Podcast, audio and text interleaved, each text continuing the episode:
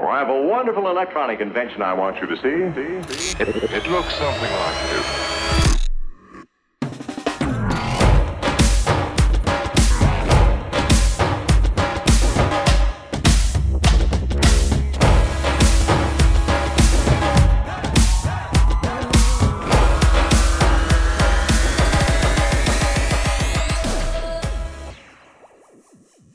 Hola, te saluda tu abogado Paco Domínguez y estás en Hecho Derecho, un programa donde analizamos hechos jurídicos que se materializan en actos jurídicos, todo explicado con peras y manzanas. ¿Quién dijo que la ley tiene que ser complicada?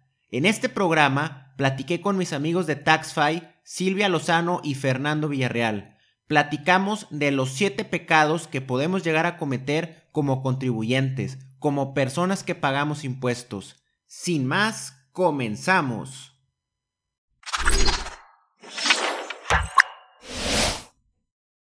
¿Tienes un negocio o una empresa? ¿Gastas más de los ingresos que declaras? ¿Usas algún esquema agresivo como la compraventa de facturas? ¿Estás en el dilema ético de hacer algo parecido? Deja de hablar con el ángel y el diablo el día de hoy vamos a hablar de esas malas acciones que se pueden llegar a cometer. Y como lo prometido es deuda, el día de hoy vamos a platicar de los siete pecados de los contribuyentes. Y para esto le doy la más cordial bienvenida a mis invitados del día de hoy, Silvia Lozano y Fernando Villarreal. Muchas gracias. Muchas gracias, Paco. Gracias por aceptar la invitación a Hecho Derecho para platicar de este gran tema los siete pecados de los contribuyentes. Antes de comenzar, eh, cuéntenme cómo se conocieron, por qué decidieron asociarse y por qué decidieron abrir TaxFi. Sí, bueno, eh, la idea surge, digo, la verdad es que son dos despachos. Hay un despacho que es GLF, este, con todo lo de la pandemia y demás, incluso desde antes eh, habíamos tenido el tema de que llegaban mucha gente que está abriendo negocios, este, que son emprendedores, que son pymes, y nos decían, oye, necesito el servicio de conta, este, con todo eso dijimos, bueno, si el despacho eh, GLF México está enfocado, no sé, en grandes contribuyentes o en problemas eh, como ya de litigio, más reactivos, este, pues decidimos abrir Taxi, que es para, pues 100% enfocado a eh, emprendedores, gente que va empezando, gente que no sabe cómo manejar todo el tema fiscal y contable en sus negocios, pues nuevos, y pues más que nada por eso. Es brindar un servicio en costo accesible para quienes van empezando, que es bien difícil contratar a un, a un contador a un precio accesible y buscamos eh, cubrir esa necesidad. Básicamente es para eso. Claro, y sobre todo como ustedes bien lo comentan, estamos en una época de crisis, pero sobre todo en una época de oportunidad, en la cual eh, hay que aprovecharla y sacar, sacar lo mejor de esta situación. ¿Les parece si vamos entrando en materia y me gustaría comenzar con el primer pecado, la discrepancia fiscal? La ley del impuesto sobre la renta en el artículo 91 nos dice que son las erogaciones superiores a los ingresos o los que les hubiera correspondido declarar. Como lo mencionaba en la introducción, en términos generales, es el gastar más de lo que se declara en un ejercicio fiscal, algún ingreso omitido o tal vez un préstamo o donativos, eh, creo que deben de ser superiores a 600 mil pesos eh, y que no se declaren o se informen. Y me gustaría poner de ejemplo el caso que Silvia puso en su cuenta de, de redes sociales. Si declaramos 50 pesos y gastamos 30, al SAT le parece correcto pero si declaramos 50 y gastamos 100 pesos, pues existe una discrepancia fiscal. Y decía Juan Gabriel, pero qué necesidad ¿para qué tanto problema? Y considero que hay bastantes contribuyentes que por desconocimiento se encuentran en este supuesto. Silvia, ¿por qué no nos explicas un poco de este procedimiento de discrepancia fiscal? Sí, claro, mira, en términos generales, la discrepancia fiscal es la diferencia que se genera cuando en un año calendario o un ejercicio un contribuyente hace gastos o inversiones que son mayores a los ingresos que declara o, como tú dices, que tiene obligación de declarar. Por eso se asume que tienes más ingresos de los que estás reportando y por ende que estás pagando menos impuestos de los que deberías. Este, es importante recalcar que esto aplica a todos los contribuyentes, estén o no estén dados de alta. Hay que recordar que el SAT tiene acceso a toda la información de las cuentas bancarias de cualquier cuentaviente. Este, de hecho, la propia ley del ISR señala que para determinar si existe o no esta discrepancia, esta como diferencia entre ingresos y gastos, puede basarse no solo en los datos que tengan su poder, como, no sé, pueden ser declaraciones de impuestos y demás, sino también tiene derecho a incluir cualquier información que haya sido proporcionada por terceros, que en este caso pues puede ser, por ejemplo, el banco. Claro, eh, un ejemplo muy, muy palpable eh, es, eh, digamos que yo presto algún, algún servicio y yo en mi año calendario declaro que tengo una utilidad de, vamos a suponer, de un millón de pesos y quiero comprar una casa y para esto saco un, un crédito bancario, ¿verdad? De, vamos a suponer que saco un crédito de 5 millones y la casa me va a costar 6 millones, pero yo no declaro ese crédito. Y, muchas veces, como tú comentas, Silvia, eh, el, el, banco también eh, tiene la obligación de, de, de estar enterando a las autoridades de, de, de, todas estas operaciones y si no lo declaro, pues probablemente pudiera caer en, en este supuesto de discrepancia fiscal.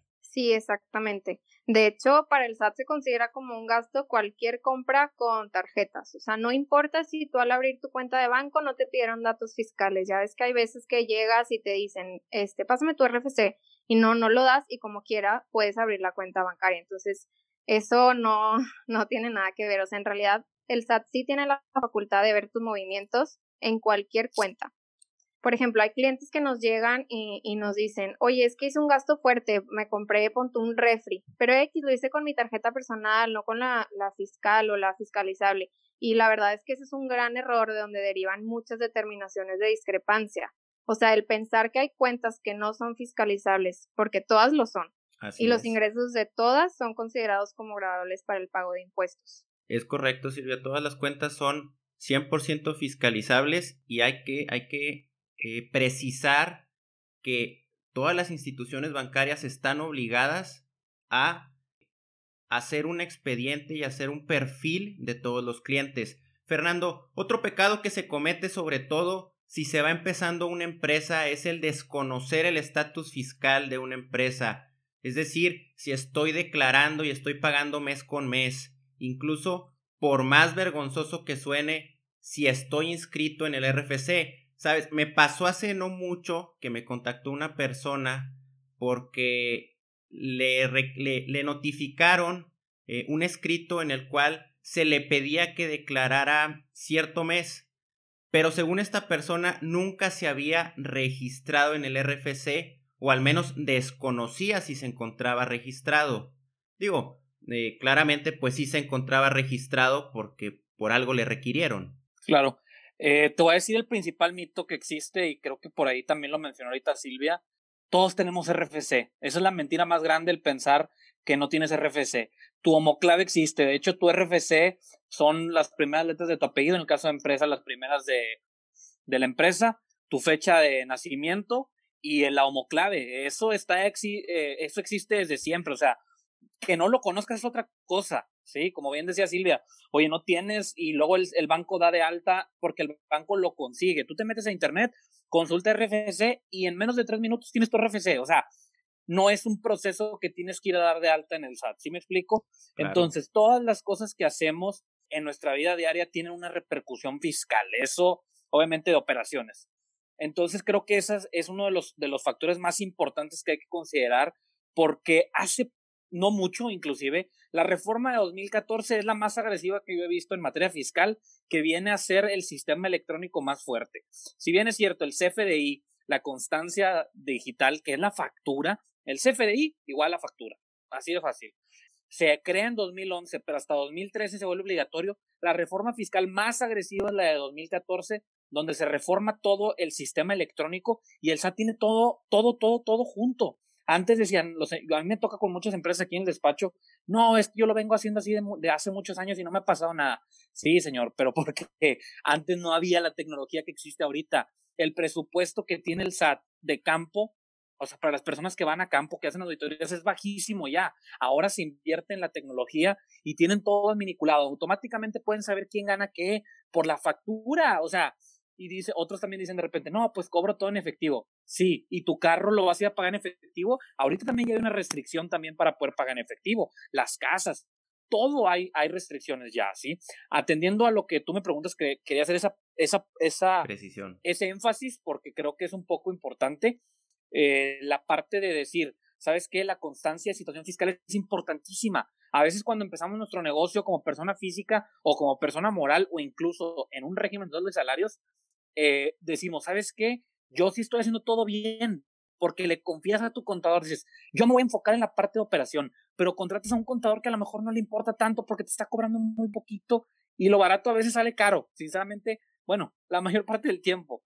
Entonces, no saben la situación fiscal que están, confían ciegamente en su contador y tienen, oye, les viene la constante situación fiscal o más bien la opinión de cumplimiento que se descarga en el SAT sale hasta lo que debes en Coppel, o sea, porque te viene todo una lista muy larga y después el regularizar te va a salir más caro porque alguien te va a cobrar por eso y aparte vas a tener que pagar las contribuciones omitidas. Y tocando el tema de la, del sistema electrónico, la verdad es que ahorita el SAT manda correos masivos, o sea, tú no haces una declaración y te llega un correo automáticamente, incluso antes de que venza tu fecha de, de pago de impuestos. Entonces, señores, a lo que va el sistema de la, del SAT es a una fiscalización muy fuerte porque es vigilada por un sistema electrónico que arroja algoritmos. Entonces hay que saber en qué está nuestra situación y tan sencillo como poner opinión de cumplimiento de, obligaciones fiscales en Google, te va a dirigir automáticamente a la página del SAT. Pones tu contraseña y ves cuál es tu situación fiscal para que antes de que tengas esa lista de mandado puedas ir a que alguien te ayude y no vayas a tener un problema en un futuro. Claro, Fernando importantísimo eh, el, tema que, que, mencionas de la, de la fiscalización de manera digital, de manera electrónica, que, que, que viene haciendo el SAT desde, desde el 2014. importantísimo también esa opinión de cumplimiento que, que comentas, que en un principio eh, se, se implementaba para establecer relaciones con gobierno, pero que ahora, hoy en día, eh, se utiliza mucho eh, en la práctica para establecer relaciones comerciales entre entes privados. Estás en lo correcto, ¿eh? La verdad, empieza como para utilizar una carta presentación con gobierno para licitaciones públicas, etcétera, etcétera, en 2014, 2015, pero ahora todas las empresas, proveedores, clientes te dicen, enséñame tu opinión de cumplimiento de obligaciones fiscales. Literalmente te voy a decir qué es. Es tu currículum, Así es. tu carta de presentación, eso es. Si lo tienes mal, no te van a contratar. Obviamente también con qué, con qué tipo de empresas, pero hacia allá vamos, eso es un hecho y viste en el punto.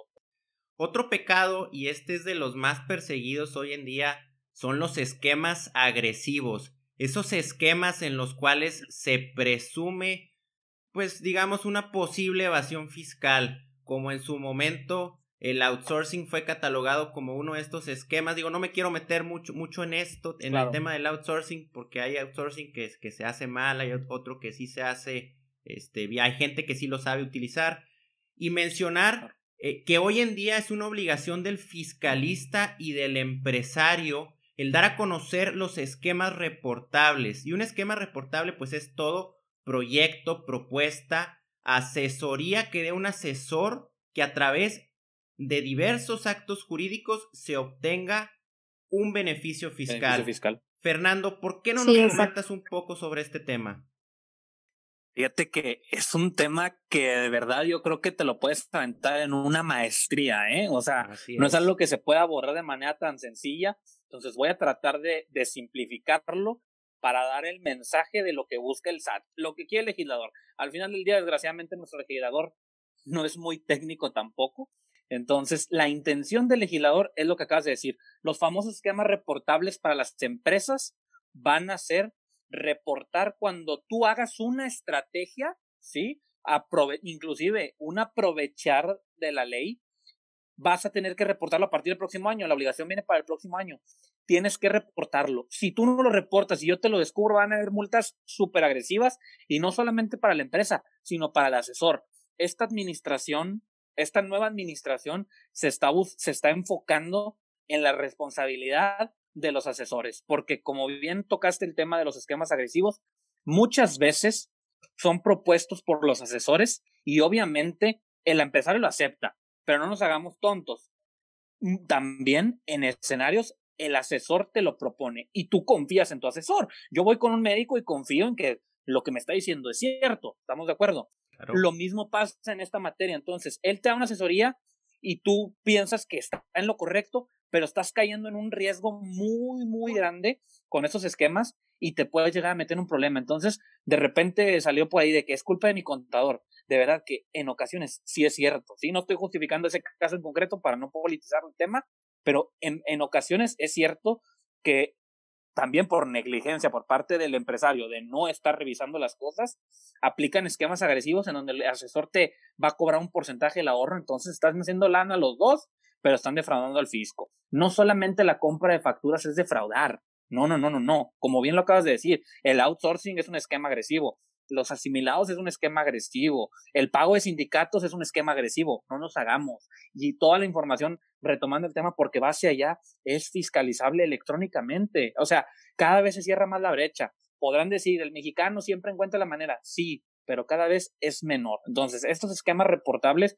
las estrategias que tú apliques, digo, hay un, hay un listado, no recuerdo muy bien el artículo porque acaba de reformar, no sé si 180 de renta por ahí. Él es la obligación de reportarnos estrategias que hagamos durante el próximo año y el asesor está obligado. Entonces, vienen muchos castigos y con la parte electrónica te los, te los detecto así. Es bien fácil. O sea, no nos engañemos. Eh, la verdad es que el SAT sabe cuánto facturas. Que tú le reportes menos cantidad, es, te estás engañando a ti mismo, no estás engañando a nadie. El SAT sabe que tú facturaste 10 millones, 20 millones, 100 mil pesos, lo que sea. Si tú me declaras menos, yo ya sé que tú lo estás haciendo y tengo algoritmos que me lo detectan. Entonces, los esquemas agresivos se van a detectar muy fácil. Hay que tener mucho cuidado con este tema, mucho cuidado. Si bien es cierto, no tenemos tampoco un sistema fiscal muy laxo, donde eh, no es que sea entendible, pero hay una comprensión en el por qué se llega a hacer, si no, no sobrevive la empresa y mi competencia me come, bla, bla, bla. Hay que tener mucho cuidado y que nuestra parte operativa vaya de la mano de nuestra parte administrativa, porque los esquemas agresivos se van a empezar a acabar, sí o sí. Silvia, no me dejarás mentir que como emprendedor lo que importa pues es generar ganancias, pero muchas veces para sacar un poco más se cae en la mala práctica de pues presentar malas declaraciones o para los abusivos presentar las declaraciones en ceros aún y cuando se hayan tenido ingresos, inclusive como comentaba Fernando, oye, pues voy a, voy a utilizar este, estos esquemas de un asimilado a salarios o, o, o algo sobre este, esta cuestión. Sí, claro. De hecho, hay muchos contribuyentes que piensan que solo basta con presentarle algo al SAT, que con eso es suficiente, sin fijarse realmente en lo que se está declarando, es decir, si es correcta la determinación de los impuestos o no. Como comentaba ahorita Fernando, la verdad es que sí.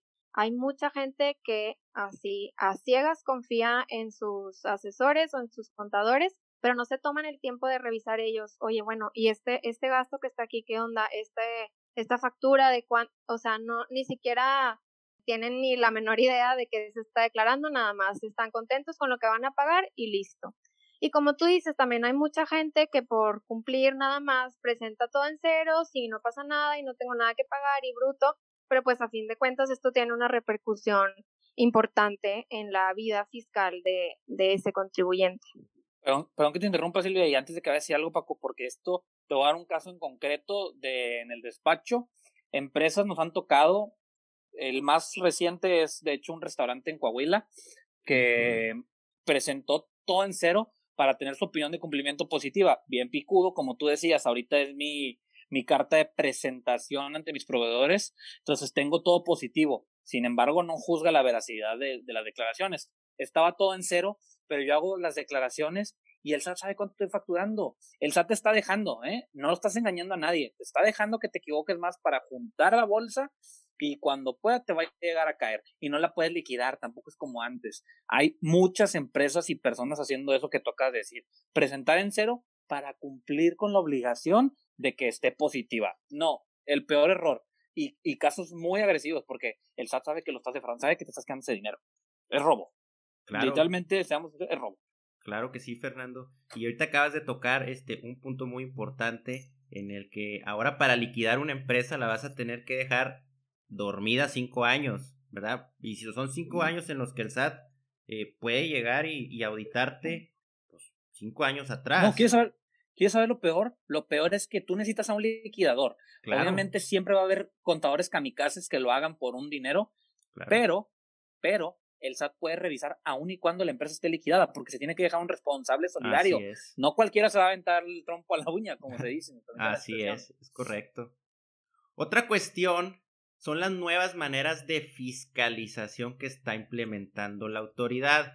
Y como lo comentabas hace un momento, Fernando, con todo, con toda esta nueva era digital, en donde la autoridad pues ya sabe eh, con, con, peras y man, con puntos, con centavos, que, cuánto es lo que ingresas. Y, y una, una de estas maneras son las cartas invitación. Esas cartas donde te hace hmm por la más cordial invitación a que pases a pagar impuestos por ingresos que omitiste declarar. Y el claro ejemplo con esto y que siento yo que la gente se va a identificar mucho es si eres estudiante o tienes algún hijo que estudia y le haces depósitos en efectivo y de repente te llega una carta muy bonita en donde se te invita a que pagues por estos ingresos. Y me gustaría comentar que existen dos tipos, la que te llega al buzón tributario y la que te llega a tu correo electrónico. Fernando, ¿qué hay que hacer si nos llega una de estas cartas de recaudación persuasiva en la cual el SAT para evitarse la molestia de, de pues hacerte una auditoría te invita a una carta para que te acerques a regularizar esta situación? Y también cuándo genera cierta obligación de atender estos requerimientos de esta carta o el acercarte con la autoridad a, a presentar tal vez un escrito. Fíjate, estás tocando muy buenos temas que pasan todos los días en la realidad. Si yo no me dejar mentir, tenemos muchos asuntos de cartas de invitación que les llegan de repente. Y tocaste también otra cosa, dijiste, hay dos tipos, la del buzón tributario y la de mi correo. Bueno, la del correo ya se va a acabar. El SAT ya puso la obligación de que si no tienes buzón tributario, te voy a multar. Yo ya no quiero tener comunicación a través de tu correo electrónico, es a través de buzón tributario, porque ha habido muchos también es un tema que a lo mejor no se va a tocar aquí, pero ha habido muchos correos apócrifos, el famoso phishing, donde te hackean y que no es el SAT. Bueno, no sé, no puedo meternos por ellos, pero ha habido muchos hackeos. Entonces el SAT quita ya la parte de correo y lo va a hacer a través de botón tributario para que te llegue directo. Cuando te llega un mensaje en el botón tributario te pones a sudar, literalmente porque sabes que es algo. Sin embargo, te voy a decir, yo aquí no estoy muy de acuerdo con el SAT porque el SAT está haciendo una práctica fiscalizadora demasiado agresiva que rompe los derechos de los contribuyentes. Y no sé si han visto las series gringas de, en materia penal, eh, porque quiero trasladar ese ejemplo, es súper transparente, que te dicen, ven, ven sin tu abogado. Eso es, la carta de ah, invitación es, ven sin tu abogado, ven sin tu contador, porque no te reciben, ¿eh? O sea, nosotros como, como, abogados o contadores no nos permiten entrar con el contribuyente a las cartas de invitación, porque no es un proceso que venga previsto en código. No existe. Así es, la carta no tiene una fundamentación ni, ni, no. ni una motivación. Ni estás obligado. Ni estás obligado a atenderla, pero la gente se asusta y va que, digo, hay que atender cada caso en concreto. No estoy diciendo no vayan, o sea, no, no me malinterpreten, esa no es la asesoría, no, no, no. Pero que el modo superandi, y si pueden revisar en las mañaneras, en un específico que salió Raquel Buenrostro, la jefa del SAT, diciendo, es que para nosotros es más sencillo mandar 100 cartas de invitación y que vengan 90 personas y fiscalizo ahí a hacer auditorías personalizadas que me tardo más de un año y luego los abogados me ganan el juicio. Entonces invito a todos, vienen sin su abogado y ya les quito el dinero. Literalmente así lo dicen, la, no estoy diciendo, no estoy diciendo una mentira, lo dicen la mañanera. Eh, entonces, ¿qué hace el contribuyente al ir a esas cartas de invitación sin asesoría? Es quitarse una capa que tienen de protección de derechos y ir a entregarse al SAT, porque ahí te enseñan, mira, esto, esto. Ellos tienen todo, todo, todo. No, te vas, no se te va a escapar, no se te va a escapar nada. Entonces, esas cartas de invitación, mi recomendación que les daría es asesórense antes de ir. Asesórense muy bien, detecten los problemas que pueden tener, porque es bien fácil de detectarlos. O sea, como asesor tú te das cuenta en qué anda mal lo que le va a decir el SAT y, y ya vas a ir preparado. O si no, ve con alguien que tampoco, digo, ya estoy dando tips, pero la verdad es que ve con alguien que conozca del tema y que no vaya como abogado, porque ya el abogado llega, ay, sí, soy yo, ¿verdad? a, a dos escuadras huele que vienes con el abogado. Vete disfrazado casual, que se siente contigo, escuche todo y te diga qué es lo que está pasando. Porque ejemplos de los estudiantes, oye, mi papá, vamos a un ejemplo real, la verdad. Mi papá me deposita 50 en efectivo, y es verdad, o sea, 50, 60 para pagar tales cosas. Sí, pero están dando alertas del SAT del banco, te van a llegar a caer. Obviamente hay algoritmos que van a decir quién, quién está más arruinado, por así decirlo, y a eso los voy a invitar. Pero al final del día es una invitación, el SAT no pierde nada. Te sientas con el de recaudación y el de recaudación te lee la cartilla en un confesionario al estilo Big Brother y oye, mira, aquí está esto. Te lo prometo, así es. Las series gringas, así es como te hace el SAT. Ven conmigo, pero no vengas con tu abogado. Ven nada más conmigo. Un método muy, muy agresivo, pero muy eficaz para el SAT de hacer recaudación. Y quien no esté asesorado, lo van a hacer papilla, porque a veces te cobran más de lo que deberías de pagar, porque hay préstamos, los préstamos no acumulan, los préstamos a veces puedo gastar más con el tema de la, discrepancia, puedo gastar más de lo que tengo porque es un préstamo, pero hay que saber aclararlo. Claro que sí, Fernando, y hay que recordar que todo esto se hace a través de un sistema de inteligencia artificial, cruzando información y a través de estadísticas se determinan todas estas omisiones. Y tocaste un punto muy, muy importante hace unos momentos en el que existe mucha gente abusiva que aprovechándose de todo esto se hacen pasar por el SAT y te mandan todos estos correos genéricos y que son apócrifos y que te quieren estafar y te quieren sacar dinero porque viene ahí tal vez eh, un, correo o un número de teléfono donde tú marcas eh, y, te dicen, ah, sí, este, aquí tengo que debes, eh, no sé, X cantidad este, y para que eh, e, esto, esto, pues... Se arregle. Se, se, arregle, es correcto. Deposítame tanto dinero y yo aquí en el sistema eh, doy de baja todo esto. Es correcto. Mira, dijiste algo también fundamental. Ahorita, como antes, antes se arreglaban asuntos así, ¿eh? De carpetazos. Sí, claro. Ya sabemos el modus operandi de administración carpetazos. Ahorita no se puede. No se puede porque es en sistema. Lo que decir, lo de baja en sistema. No se puede, hay demasiados candados. Si alguien da de baja, lo va a detectar algún administrador o lo van a detectar en central y van a ver por qué dieron de baja este asunto. Señores, llamadas del SAT, tengan mucho cuidado. El SAT casi nunca, ya lo está haciendo, pero casi nunca te habla. Correos apócrifos, tengan cuidado, no sean de baja los sistemas. Eso de dame el dinero y te lo... No es cierto. No es cierto. No es cierto.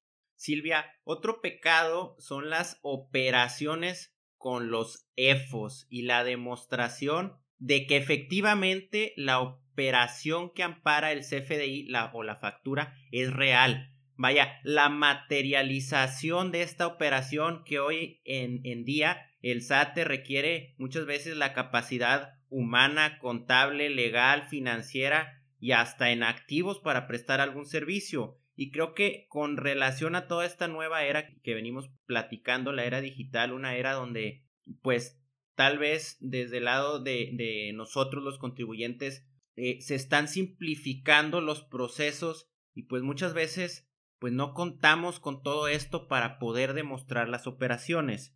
Y, y, te, y te, doy, te doy este, unos ejemplos pues muy claros porque muchas veces te piden eh, soportes de almacenamiento, de recepción, de entrega y hasta la vinculación que tienen con los ingresos. Hasta foto te piden. Así es. Sí, es cierto. Todo.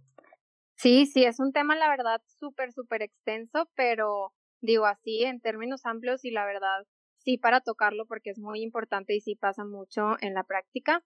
Bueno, yo creo que hay que empezar definiendo lo que son las, las EFOS, para quienes no están relacionados con el término, y de pasada también lo que son las EDOS, pues para tener una imagen más completa de lo que implica tener operaciones con las primeras, con las EFOS.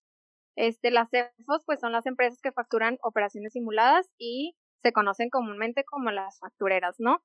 Este, que son empresas que literalmente son creadas para expedir facturas por productos que no existen o por servicios que, pues que nunca se llevan a cabo y que y que las venden estas facturas a, pues a otros contribuyentes, a las EDOS, em, que en términos súper amplios las reciben, las hacen deducibles y pagan menos impuestos. Entonces, este, pues como vienen diciendo, todo ya está muy em, digitalizado, muy como tú dices, con inteligencia artificial. Este, ahorita ya no es tan fácil este, que las factureras tengan el éxito que habían estado teniendo, más que nada porque el SAT está súper agresivo en términos de fiscalización y también eh, pues de eso deriva el hecho de que ahora es muy difícil comprobar la materialización de, de estas operaciones que son simuladas porque te van poniendo más requisitos y más requisitos y más requisitos. Ya no es suficiente con, con decir, oye, bueno, este compruébame que existe un CFDI, ¿por qué? Porque ya saben que hay CFDIs falsos. Bueno, eh, compruébame que entregaste la mercancía o que, o que hiciste tal servicio no lo puedes comprobar porque como te digo ahorita, te piden absolutamente todo, incluso, como te decía, fotos de la entrega de un producto, o sea, está la verdad, está muy cañón el tema porque sí se da mucho en la práctica, es muy difícil comprobarlo, entonces pues digo, obviamente la recomendación es que no se lleven a cabo operaciones con, con las EFOS. De hecho, tenemos clientes, este Fer te puede dar el ejemplo perfecto porque es quien ha estado llevando este, este tema tenemos clientes que sin darse cuenta este, estaban llevando o, tienen una o dos facturas con, con EFO y, sin saber. Entonces sí está muy cañón y sí es de cuidado. Fernando. Yo nomás quisiera apuntar. no te quiero tiempo, nomás quiero apuntar una cosa. Eh, las EFOs, como bien señaló Silvia, son las empresas, es un término técnico, pero es la empresa que vende facturas. Pero, pero el SAT, de manera abusiva también, ha estado catalogando a empresas reales como EFOS. Hay que tener mucho cuidado. Me ha tocado que notifican en domicilios que no son. O sea, el SAT se equivoca.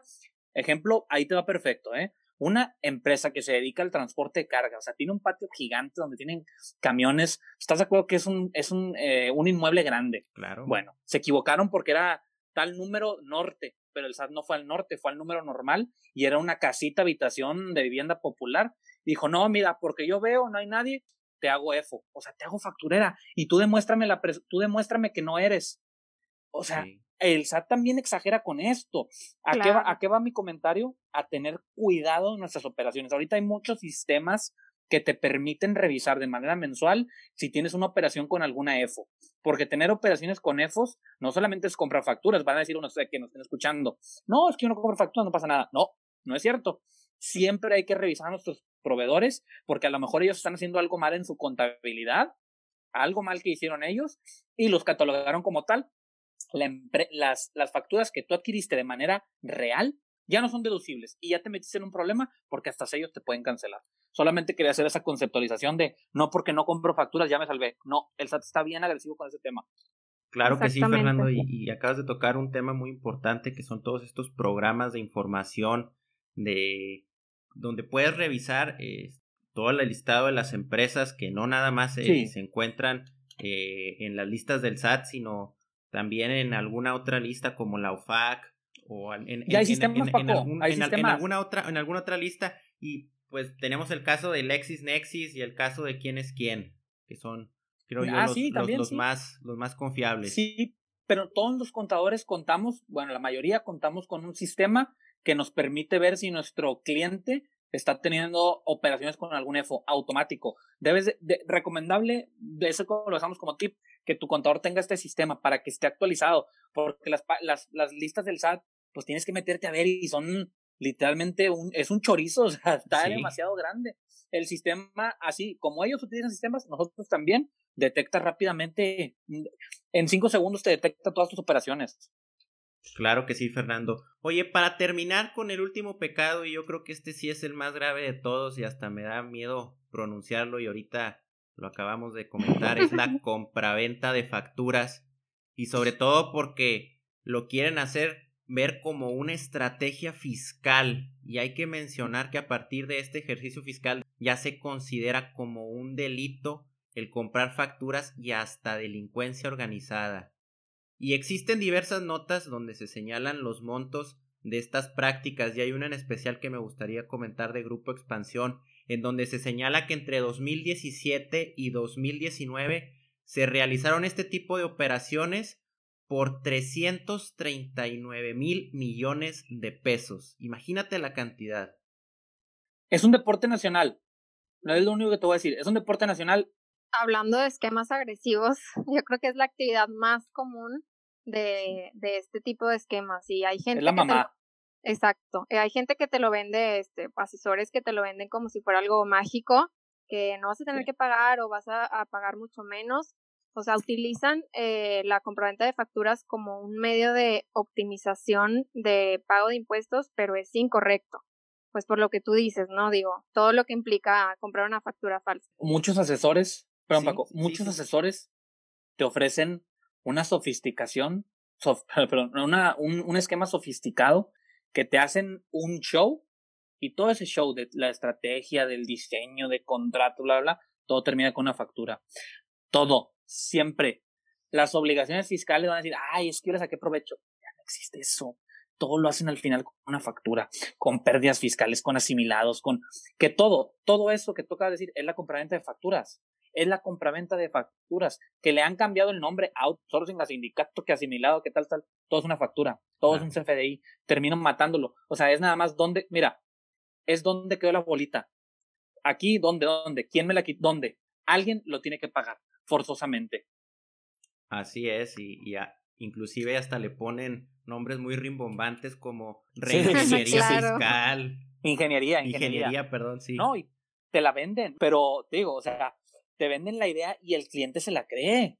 Pero hay que también saber, o sea, hay que también distinguir las cosas y, y siempre, siempre ha sido delito. Lo que están haciendo ahorita es hacerlo de delincuencia organizada. Arriba de 8 millones no hay libertad condicional. La es verdad es que es muy fácil exceder ese monto, ¿eh? Muy fácil. Así es.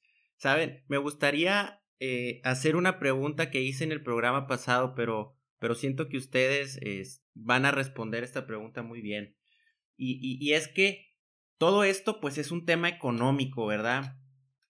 Y, y la Organización para la Cooperación y el Desarrollo eh, Económico, la OCDE, publicó las estadísticas tributarias en América Latina y el Caribe eh, de 2020. Y es un documento donde compara la recaudación tributaria respecto al PIB, al Producto Interno Bruto, y en este reporte se señala que México recauda un 16.1%, lo cual, lo cual está por debajo del promedio de los países de América Latina y el Caribe, que tiene un promedio de 23.1% y también por debajo del promedio de la OCDE, que es un 34.3% y considero que esto se debe a que existe mucho empleo informal.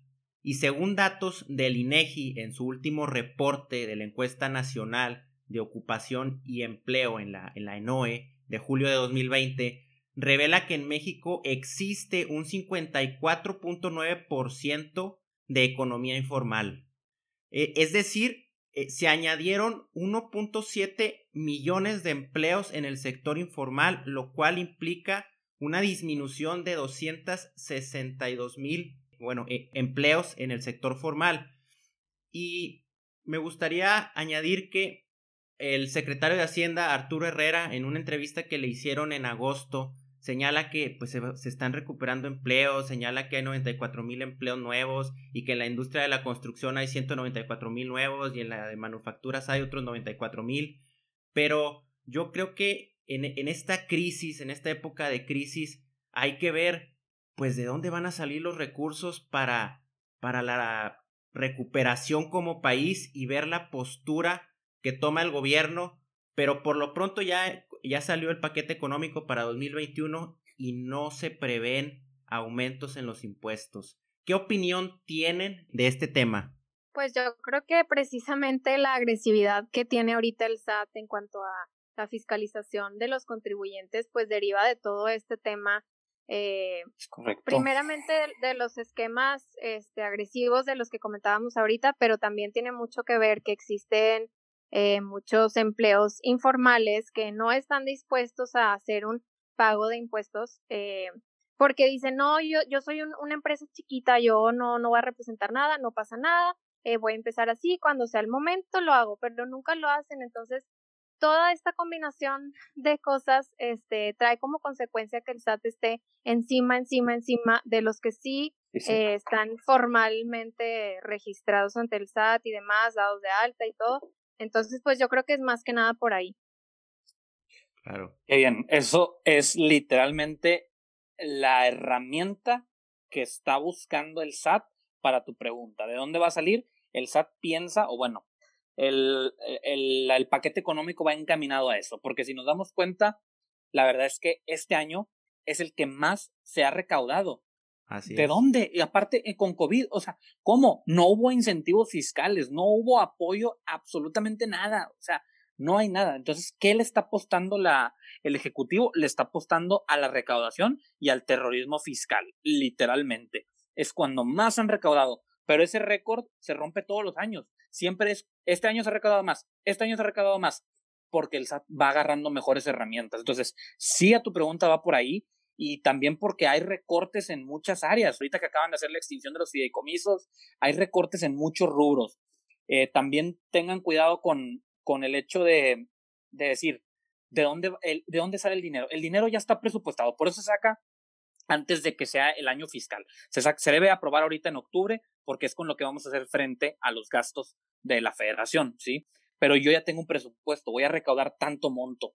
Hace una semana en la mañana salió que el 1% de México aporta el 50% de, la recaudación tributaria. Tablas publicadas por ellos lo dicen con orgullo. No sé qué tiene orgullo que el 1% aporte tanto. Eh, entonces, tenemos que tener mucho cuidado con todo eso porque entonces, ¿quién lo va a terminar pagando? Ese otro 50% son las personas que tienen sueldos y salarios, que te retienen, te retienen tu sueldo, ¿sí? Entonces le va a apostar a recaudar más a las empresas, va a apostar en buscar más herramientas de fiscalización. Dices, no hubo impuestos nuevos, pero sabes que hay un grave problema. Las últimas reformas fiscales, porque todos los años hay realmente, son de forma, no de fondo significa que no se crean impuestos, pero se crean más mecanismos. Y todos los años han puesto mecanismos nuevos para poder cobrar más o para poder cancelarte la forma en que tú puedas expedir facturas y así te obligo a que me pagues. Le están dando más dientes al SAT, le están dando más dientes al IMSS, le están dando más dientes a la Unidad de Inteligencia Financiera de Santiago Nieto.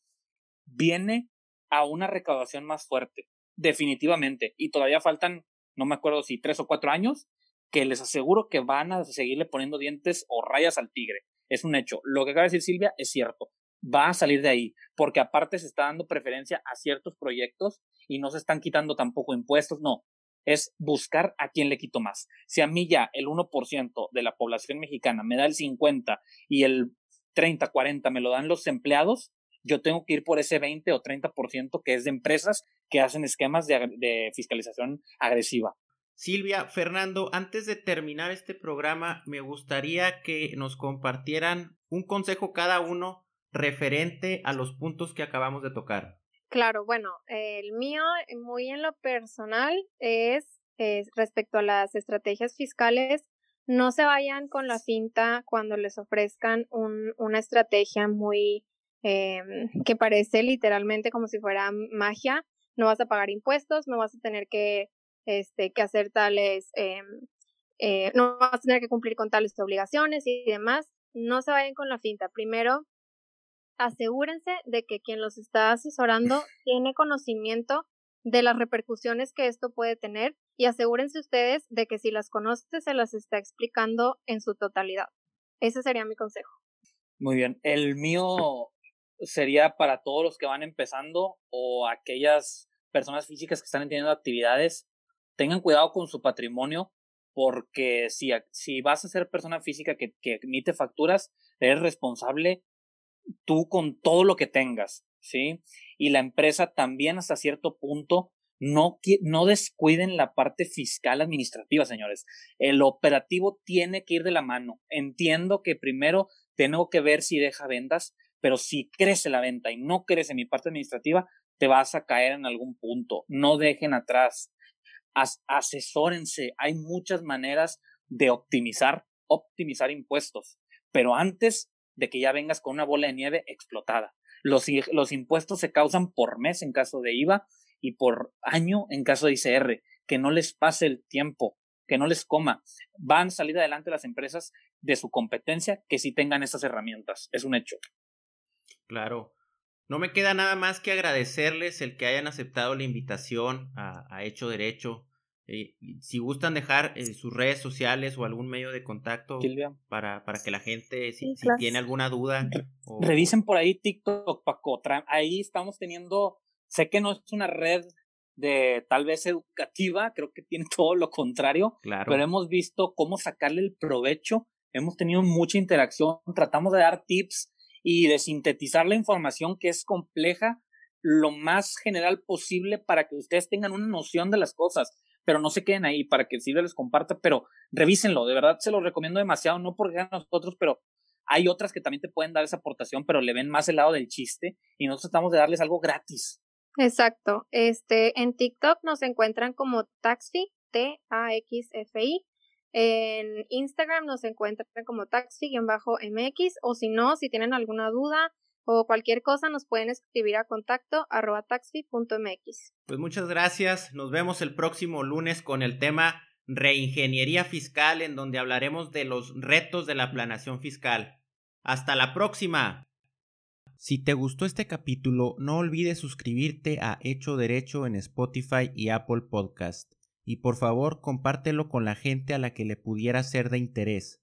Si tienes algún tema que te gustaría que tocáramos o a alguien a quien te gustaría que entrevistemos, puedes hacérmelo saber a través de mis redes sociales, arroba FDMZ7 en Instagram y arroba FDMZ7 en Twitter.